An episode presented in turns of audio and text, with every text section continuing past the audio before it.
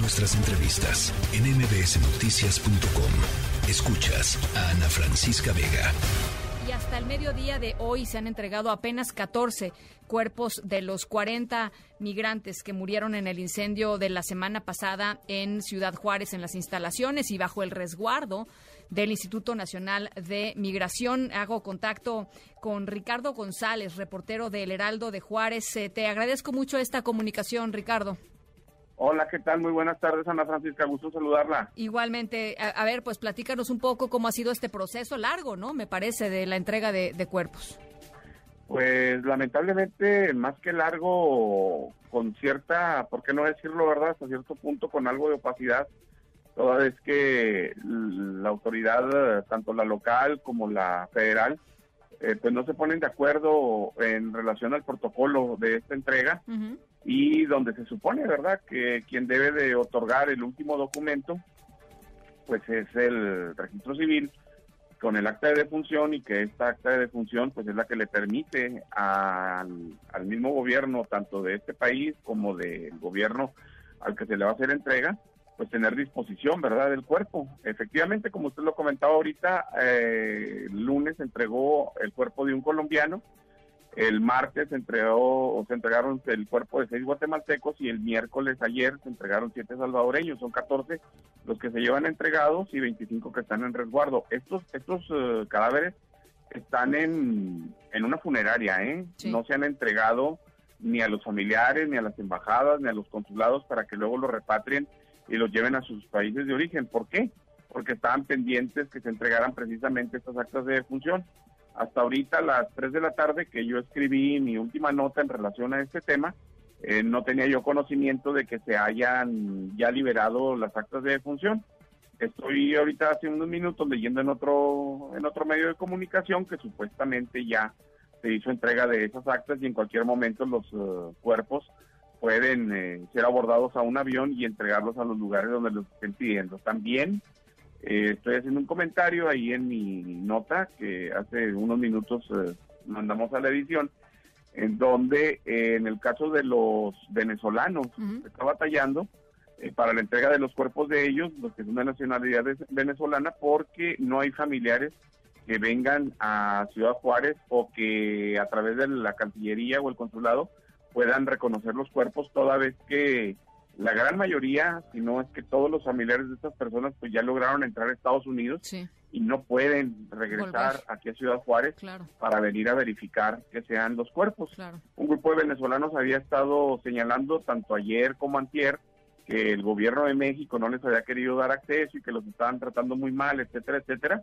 Pero bueno, pues resulta ser que hoy por el mediodía nos informa personal del área de periciales de aquí de la Fiscalía General del Estado que el problema es no que no se les esté dando atención, sino que no hay nadie que considere, que no hay nadie, perdón, que ratifique o haga coincidir las versiones de que esos cuerpos que están ahí pues son sus familiares.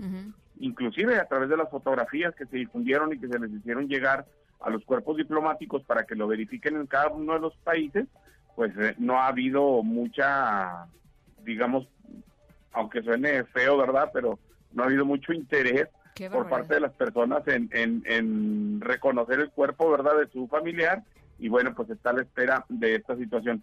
Estamos esperando ahorita en el transcurso de la tarde, no sé, siete, siete y media, ocho de la noche, verificar el dato que le comentaba en relación a el, estos uh, salvadoreños que se agregan a la lista, que son siete, a los seis guatemaltecos que ya estaban plenamente identificados y que estaban esperando que culminara el protocolo de entrega por parte de la Fiscalía General de la República para que el registro civil del Estado de Chihuahua les pudiera entregar el acta de defunción.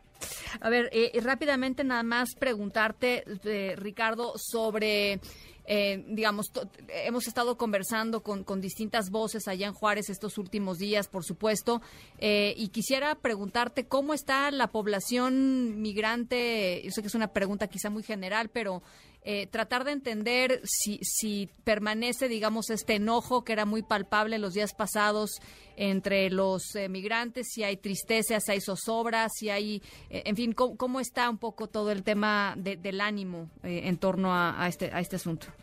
Bueno, pues en base a las mismas eh, entrevistas que hemos estado haciendo nosotros, lo que hemos estado viendo en otros medios de comunicación, yo creo que pasaron del enojo al miedo, ¿no? Y ya lo han manifestado varios de estos migrantes, que les da miedo venir a Ciudad Juárez, que vienen prácticamente como tipo obligados, porque inclusive hoy en la mañana observábamos un reportaje, una entrevista que apareció en un medio local donde dicen venimos a Juárez porque es la frontera menos violenta. Entonces, no quiero imaginarme cómo sean las, las otras fronteras, ¿verdad? En el caso de Tijuana, Tamaulipas y todas las demás fronteras que existen aquí en nuestro país.